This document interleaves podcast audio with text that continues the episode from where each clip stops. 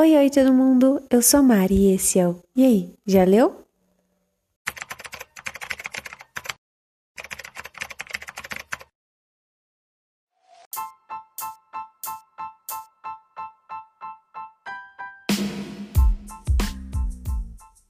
Bom, no episódio de hoje a gente vai falar sobre o escândalo Lhe Cai Bem da Shirley Busby.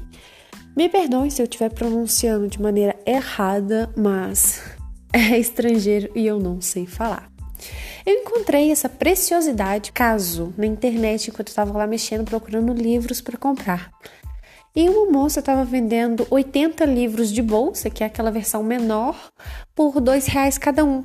E esse livro estava lá no meio deles e eu olhei para ele, ele estava bem, ele ainda tá, né, bem sorradinho, mas eu amei só pelo título, só pela capa eu amei.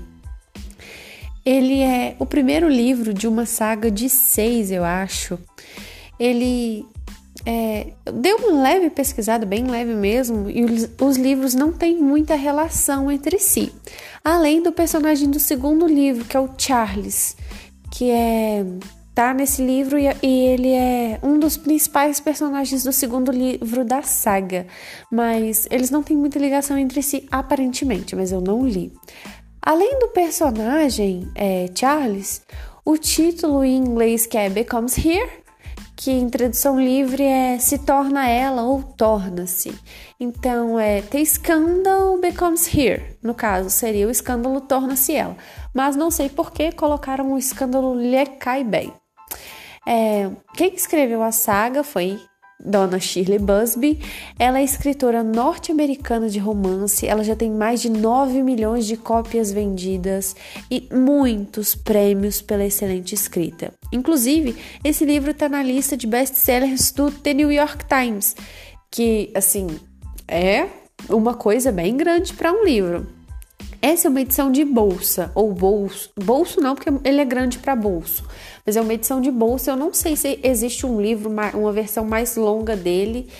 Ele, nesta versão aqui, ele tem 317 páginas. Tem um tamanho pequeno em relação à palma da minha mão, mas é uma história maravilhosa. É, tudo se passa na Inglaterra em 1804 onde Nell Anslow acaba conhecendo um personagem maravilhoso, o Sr. Julian Weston, o Conde de Windham. Assim, eles são um casal completamente improvável. É aquele tipo de casal que você acha que não vai se dar bem nunca, porque ele é o tipo de cara autoritário, mandão, o típico personagem famosinho dos livros, sabe? Aquele cara que todo mundo quer, mas só aquela mocinha vai ter ele. Ele é esse tipo de personagem. Ele é um conde. A primeira esposa dele morreu em um acidente de carruagem enquanto ela estava grávida do filho dele e lançaram aí uma história de que o coração dele foi enterrado junto com a ex-esposa e tudo. Então, todo mundo achava que ele nunca se casaria novamente, ele jurava que nunca se casaria novamente. Mas para ele, ele não se casaria novamente porque o casamento foi horrível para ele. Ele vive um verdadeiro inferno com a ex-esposa dele, a falecida esposa dele, né? Mas o destino prega peças na gente, não é, meu povo? E ele conheceu a Nell. A Nell conheceu o Julian numa ocasião um tanto quanto imprópria para a época. Ela, quando mais nova, sofreu um acidente de, é, de cavalo.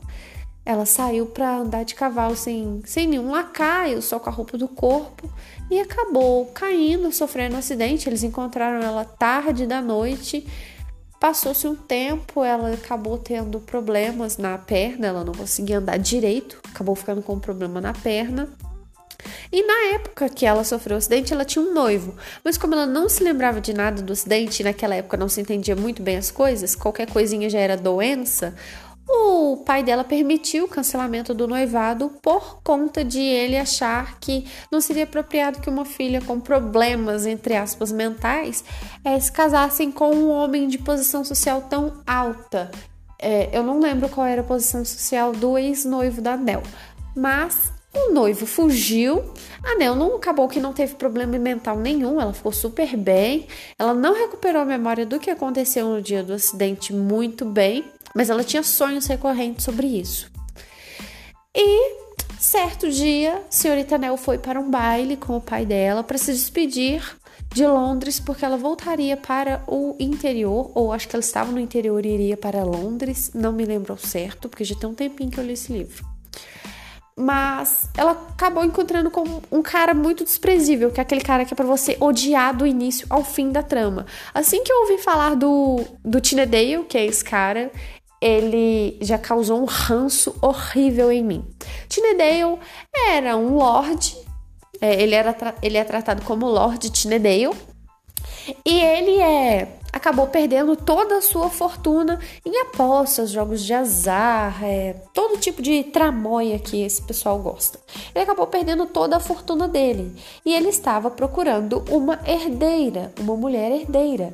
E a Nel era uma herdeira e acabou correndo pela cidade de que ele havia sequestrado uma antiga herdeira, mas o pai dela conseguiu encontrar ela a tempo e deu uma boa coça no Tinedeio, mas ele conseguiu fugir. Então que ele estaria atrás de outra é, herdeira rica para ele poder pegar o dinheiro, pagar suas dívidas e continuar bem da vida.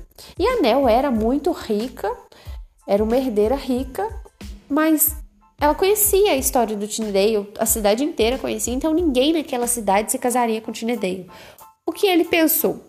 Vou sequestrá-la, vou... existem mil e uma maneiras de se forçar um casamento, vou forçar ela a se casar comigo e é isso, vai dar tudo certo, vambora. Só que o que aconteceu? É, ela chegou da festa, trocou sua roupa, falou pro pai: vou, vou ir pro meu quarto dormir, apagou as velas e foi pro quarto dormir. Nisso, Tinedeus entrou no quarto, sequestrou o anel, subiu por uma corda, desceu pela mesma corda, jogou ela numa carroça bem simplesinha e foi embora. Sumiram na estrada. Passado meia hora, o irmão dela foi no quarto verificar se ela estava lá, se ela estava bem, se precisava de alguma coisa, porque ela tinha dito que chegou muito cansada. Então ele foi ver se estava tudo bem com ela. Quando ele chegou no quarto, é, a sacada aberta, a, o chão sujo de lama e a Nel não estava em casa. Foi todo mundo que nem louco procurar a Nel.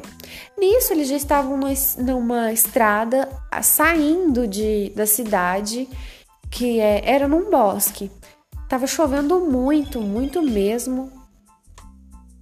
Tava chovendo muito, uma chuva bem pesada, chovendo muito mesmo, raios, trovões para todo lado. Caiu nisso um trovão no meio da estrada e acabou assustando os cavalos. Fez com que perdesse o equilíbrio, a carruagem quebrou e a Nel viu naquilo uma oportunidade para fugir. O Tinedale tinha tampado ela com um cobertão bem grosso para ninguém reconhecê-la. Então ela usou esse cobertor grandão e grosso para se tampar e correr para o meio da floresta e correu que nem uma louca. Ela não queria perder o cobertor, mesmo ele estando muito pesado e molhado da chuva, ela se agarrou nele para não perder, porque ela sabia que se ela perdesse o cobertor, como ela estava com um pijama de seda branco, ela seria facilmente reconhecida na floresta. Então ela agarrou na coberta, correu feito uma louca até ela chegar numa estradinha, cair, perdeu o cobertor, mas deu de cara com uma cabaninha. Viu que não tinha morador, entrou nessa cabaninha, se apossou dela e achou uma caminha, deitou lá, se jogou um monte de roupa velha, coberta velha que tava lá por cima de si e dormiu. O que, que aconteceu nesse mesmo tempo? A mãe de. A madrasta do Julian, né, mãe da meia-irmã dele, encontrou uma carta da filha dizendo que ela se atrasaria um pouco para chegar em casa porque ela ia fazer alguma coisa, não me lembro bem o que. A mãe do Julian, a madrasta do Julian, ficou horrorizada com aquilo, achou que a menina tinha fugido com um cara que não valia nada e mandou o Julian, que deu um louco, procurar por ela fora da cidade, nas estradas que davam saída para a cidade para poder. É, como dizer, procurar ela, ver se ela tava lá. Aí ele achou essa carruagem quebrada, já não tinha cavalo, já não tinha mais nada por perto. Aí um clarão, o relâmpago acendeu, clareou tudo. Ele viu uma estradinha. Ele falou: Vou seguir por essa estradinha, ela deve dar em algum lugar. Talvez eles tenham se refugiado em algum canto por aqui. Ele entrou na estradinha, foi olhando, de repente caiu um o raio, bem na frente do cavalo dele também, o cavalo inclinou, ele acabou caindo do cavalo, mesmo ele sendo um homem muito forte, muito experiente com cavalos, ele acabou caindo do cavalo, atolado na lama, no meio do nada, e o cavalo fugiu. Ele pensou: droga, tem que procurar um abrigo. Caiu outro relâmpago perto dele e ele viu uma cabaninha, que é a cabana em que a Nel estava. Ele entrou na cabana e decidiu passar a noite lá também. Ele acabou como ele era um homem um pouco mais experiente, ele acabou passando a noite lá e acendeu a lareira que ele tinha. É, acho que fósforos com ele, se não estou enganada. E ele sempre andava com canivete na, na botinha. Aí, nessa ocasião maravilhosa, amanhece o dia, Nel dá de cara com quem? Julian sentado em frente à lareira, fogo quase apagando. A mulher toma um susto desgramado. Pouquinho com ela, se joga um pouquinho, tipo assim, tentando fazer um pouquinho de medo, porque ela não desejava ele, ela tinha muito medo dele. Ele estava percebendo que ela estava com medo dele. Então ele quis brincar com essa situação, porque era a primeira mulher que via ele e que não desejava. E Nel, na mente dela, ela estava assim: ele é muito bonito, mas ele é um homem, eu estou sozinha e eu não sei o que ele vai fazer comigo. Então ela ficou com muito medo, que nós mulheres passamos quase sempre, né? A gente fica sozinha com homem que a gente nunca viu na vida, a gente fica com o quê? Com medo, né? Aí, nisso chega quem? O pai e o irmão da Nel. Pois é, tão de cara com aquela cena, o homem em cima da Anel jurando que ele vai estuprar ela.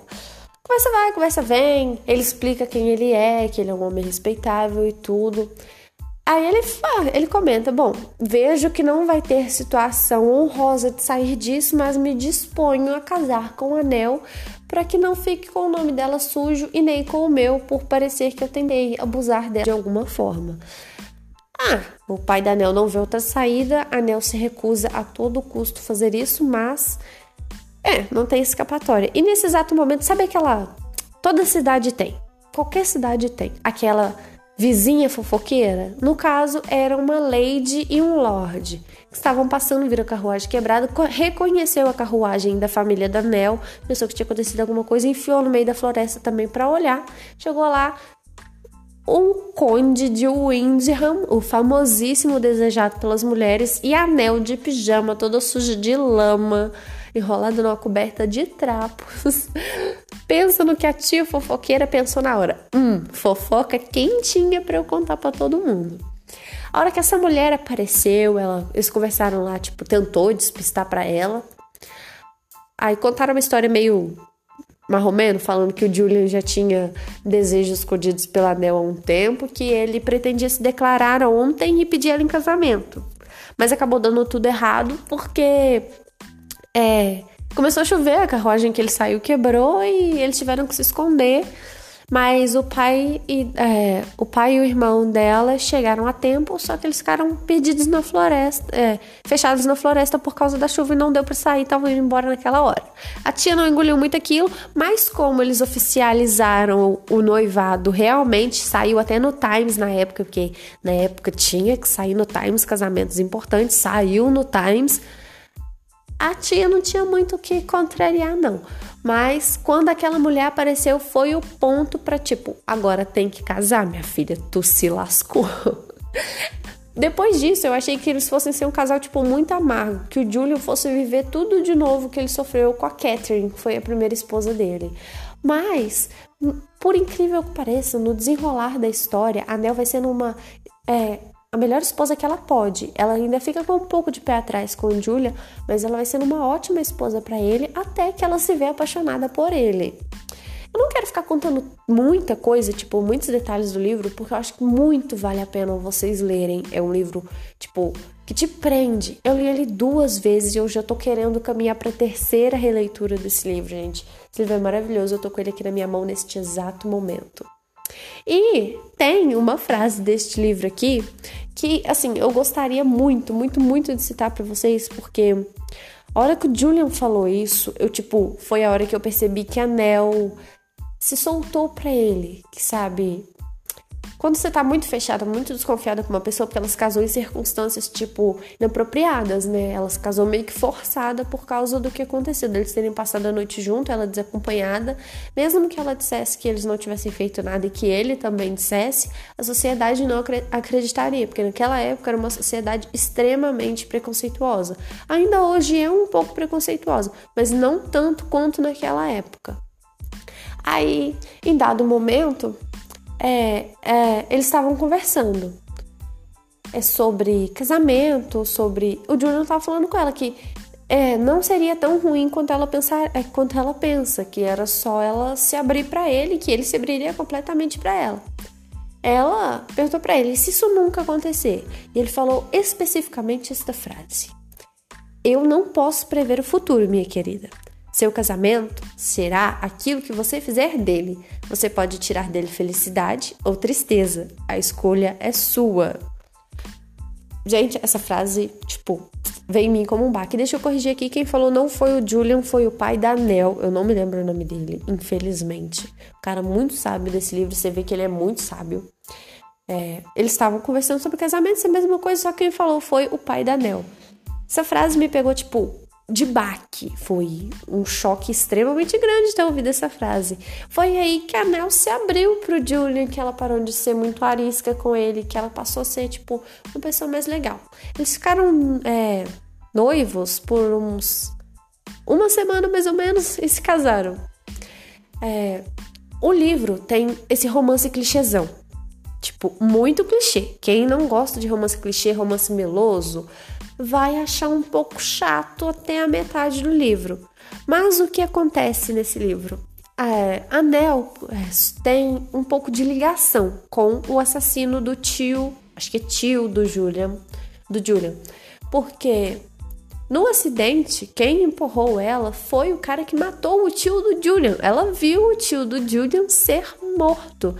E isso acabou dando para ela um pouco de uma ligação com o assassino. Então, ela viu o cara matando outras pessoas, até o ponto de. Ela contou isso pro Julian, ele não acreditou muito. Ele acreditou quando ela descreveu uma garota que ela viu sendo morta e o Julian encontrou essa garota morta nos arredores da propriedade dele. E ele viu exatamente o que a Nel descreveu, tudo o que a Nel falou, o modo como ela tinha sido mutilada. É, ele achou aquilo horrível e passou a acreditar na Nel. E depois desse acontecimento, eles começam a investigar as coisas, aí passa para um ar de tipo um pouco de mistério. Então ele tem um pouquinho de tudo, ele tem um romance, ele tem um mistério, ele tem aquelas DR de casal básica, mas cara, o casal desse livro é o casal clichêzão, clichêzão mesmo. Tem muitos personagens que chamam muito a atenção, muitos personagens secundários que chamam a atenção. Tina Dale vai dar muito trabalho nesse livro, minha gente, dá muito, muito trabalho nesse livro, até que graças ao bom Deus, felizmente, obrigada Shirley por você ter escrito isso. A Shirley manda o Julia matar o Tinedale, Julia mata o Tinedale bem matado no meio de todo mundo. Não vou falar como, não vou falar porque você tem que procurar este livro e ler. Ele é maravilhoso, maravilhoso. Não gosto de ficar dando spoiler, eu gosto de indicar o livro aqui, como vocês bem sabem. Mas não tinha como falar desse livro é, sem falar de como a Nel conheceu Julia para toda essa história se desenrolar. Porque, para mim, para mim, como leitora, esse casamento dele, esse encontro dos dois, se você lê isso, você fica tipo assim, pô, destino botou a mão ali, hein? PQP. Eu, a hora que eu vi essa cena, que eu vi que o Julian tinha ido parar no, no mesmo lugar que a Nel, eu falei, cara, por que, que o destino não fez eu conhecer meu marido de uma maneira tão romântica assim? Embora tenha sido bem romântico o jeito que eu conheci o Lucas, não tanto quanto eu gostaria que fosse como leitora, a gente cria cada coisa mirabolante na nossa mente para conhecer os outros, cara perfeito da gente. Foi jeitinho romântico, mas podia ter sido assim, cara. Eu podia ter ficado presa numa cabana no meio do mato sozinho, meu marido aparecer lá todo bonitão, molhadão, fortão na porta da casinha. é, é esse tipo de coisa que você pensa quando você lê algumas cenas desse livro. Por exemplo, cenas em. A típica sogra chata por mais que a madrasta do Julian tente não ser uma sogra chata para Nell, ela acaba sendo um pouquinho chata por tocar muito no assunto da ex-esposa do Julian, que causa muito ciúme na Nell. E você se vê nesse personagem de tipo ciúme da ex-esposa, porque nossa, o coração dele morreu junto com ela e a própria Nell acreditou nessa história até ela perguntar para o próprio Julian. Ela não tinha a menor coragem de perguntar para o Julian se ele ainda amava a Catherine, porque toda vez que o assunto era ela, ele ficava sério, fechado e não gostava de falar. Ela achava que era verdade, que ele tinha morrido junto com ela, mas não era bem assim até isso ter sido esclarecido. Foi um bafafá que só esse negócio da Catherine. Mas Graças a Deus, você resolveu, você desenrolou. Gente, é muito bom essa história, muito bom mesmo. Se eu for ficar falando desse livro aqui, eu vou ficar falando a vida inteira. Tanto que até hoje esse é o episódio mais longo do podcast. Esse está sendo o episódio mais longo. Mas é muito bom, gente. Muito bom mesmo. Não é à toa que ele é um best-seller, que ele tá no New York Times. É, ele é uma saga. Eu tentei procurar os outros da saga para poder comprar porque eu queria, principalmente o que tem o Charles, o primo Charles do desse livro aqui. Então, é só que eu não achei, não tem lugar nenhum, só tem fotografia para vender, não tem. Eu acredito que sejam livros que você compra em banca esses aqui, então eu vou tentar procurar mais um pouco em bancas para achar. Mas basicamente são seis livros, aparentemente não tem ligação entre si. Espero que tenha, porque o fim desse livro aqui foi tão trágico. Foi... Não é que trágico, ninguém morreu, tá, gente? Ninguém morreu, não. Bom, morreu, mas foi, foi o assassino lá malvadão. Ele morreu, mas acabou sem você saber o que acontece com a Nel, sem você saber o que acontece com a Julia. A Nel fica grávida, mas não fala se é um menino, se é uma menina. É, não fala nada do nascimento dessa criança. Você fica tipo, poxa, eu queria mais um pouquinho, eu queria que tivesse uma continuação esse livro. Mas eu acho que não tem. Não sei se no próximo livro da sequência vai falar sobre ele, é, sobre a criança, sobre o filho da Nel. Espero muito que fale, né? Mas eu acredito que não, porque por alto não tem ligação entre os livros. Isso me chateou um pouco, Gostaria muito de ser ouvida pela Shirley para ela poder escrever a continuação desse livro aqui. Mas, né, por hora, tem que aceitar. Bom, pessoal, esse foi o episódio de hoje. Eu espero muito que vocês tenham gostado, espero mesmo. Não esquece de seguir a gente lá no Instagram, lá no Twitter. No Instagram é eai.jaleu, no Twitter é eaj.leu.1. É, Procura a gente lá, segue a gente. Tô postando todos os dias no Instagram. No Twitter eu não apareço tanto porque, é, sei lá, ainda não aprendi a mexer nessa rede social, não. Mas segue a gente lá, dá uma moral, deixa os seus comentários, manda um e-mail para mim se você quiser tirar alguma dúvida, se você quiser que a gente comente algum ponto, eu vou começar a trazer é, comentários dos nossos ouvintes para cá, se você quiser comentar sobre alguma coisa. E eu vejo vocês na próxima semana. É isso, falou!